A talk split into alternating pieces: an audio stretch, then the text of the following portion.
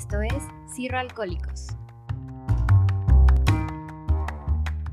Hola a todos y bienvenidos a un nuevo capítulo de nuestro podcast Cirro Alcohólicos, en el cual hablaremos sobre algo muy importante, algo muy necesario, y yo diría que es la razón principal de nuestro podcast, la prevención. Eh, yo soy Luis Enrique López, mejor conocido como Henry, y estoy aquí con mi compañera Mariana Uribe y mi compañero Santiago del Toro. ¿Cómo están muchachos? Muy bien, gracias. Eh, muchas gracias por presentarnos. Un gusto estar aquí con ustedes y con nuestros oyentes para otro capítulo más. Y como decías, Henry, este capítulo es muy importante y fundamental, ya que con esto podemos detener esta enfermedad o reducir su prevalencia. Claro, bueno, primero que nada, un, un gustazo estar aquí, saludos. Y segundo, también podríamos ayudar a reducir los casos de alcoholismo y a promover un consumo de alcohol más responsable, moderado y medido. Bueno, sin darle más vueltas al asunto, empecemos. ¿Les parece bien si empezamos con los tipos de prevención que existen? Sí, claro. Eh, empezando está la prevención primaria, que esta se divide en dos secciones. Eh, una de ellas es la promoción de la salud, en la cual eh, se busca promover buenos hábitos alimenticios, como también educar a la población sobre otras causas de la cirrosis, que es la hepatitis, una de ellas. Pero lo más importante es educar y prevenir a la sociedad sobre el abuso del alcohol y ya que hay también muchas asociaciones e instituciones encargadas de ello, eh, por ejemplo, la Comisión Nacional contra las Adicciones, el Centro de Integración Juvenil, la Secretaría de Salud y bueno, entre otros. Y por otro lado, también en la misma prevención primaria se encuentra la protección específica en la cual se busca la protección de infecciones y evitar la ingesta de alcohol, ya que este es este, una prevención más personal y más individual.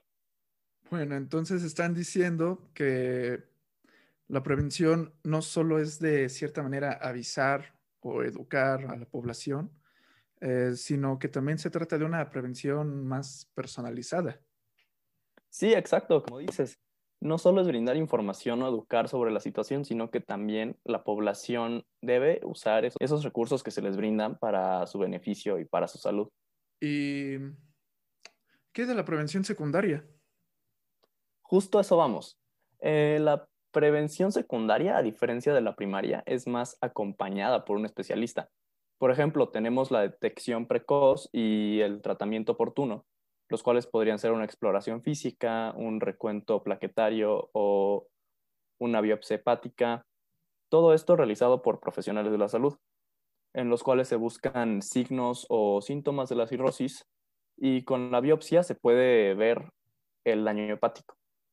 También lo que se recomienda es una dieta de restricción de sodio, la abstinencia del alcohol es muy importante, y prohibición de reducción o reducción en, en la ingesta de aspirinas. Todavía hablando de la prevención secundaria, también tenemos la sección de limitación del daño, la cual simplemente se usa para prevenir daños mayores o incluso la muerte cuando ya se tiene la enfermedad. En esta sección se produce la ligadura endoscópica, eh, el uso de antibióticos y también se promueve evitar diuréticos y nefrotóxicos, entre otras sustancias. Así como también se realizan exámenes en los cuales se buscan varices cerca de la zona del duodeno, eh, la cual, como ya habíamos mencionado en los capítulos anteriores, es parte de los síntomas de la cirrosis hepática. ¡Wow! ¡Qué interesante! Pero, ¿habrá una prevención terciaria?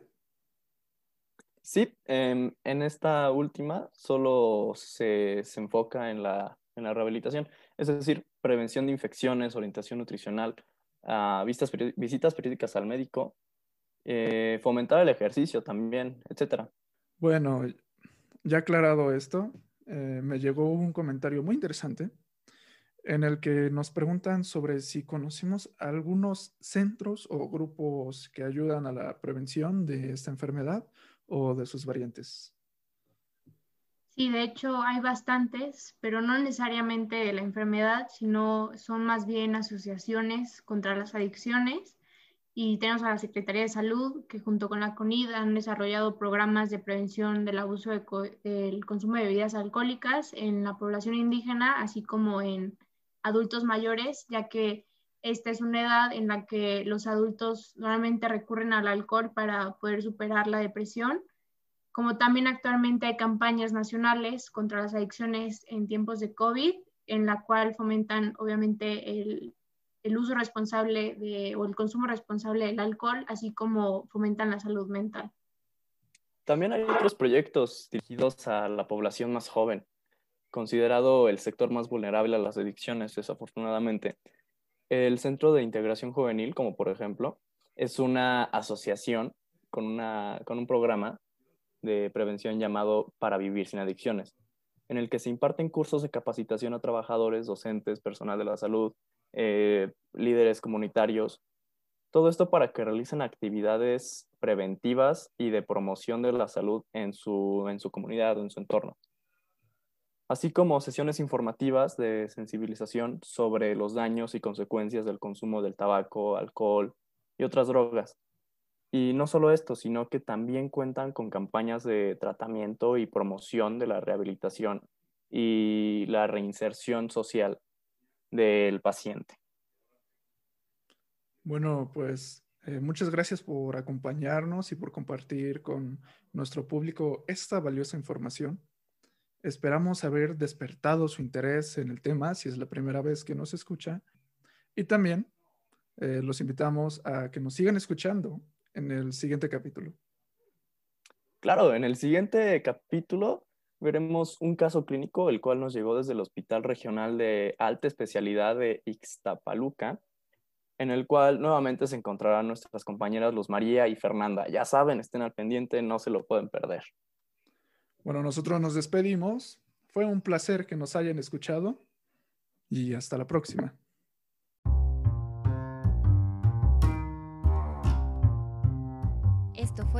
Esto fue Cirro Alcohólicos.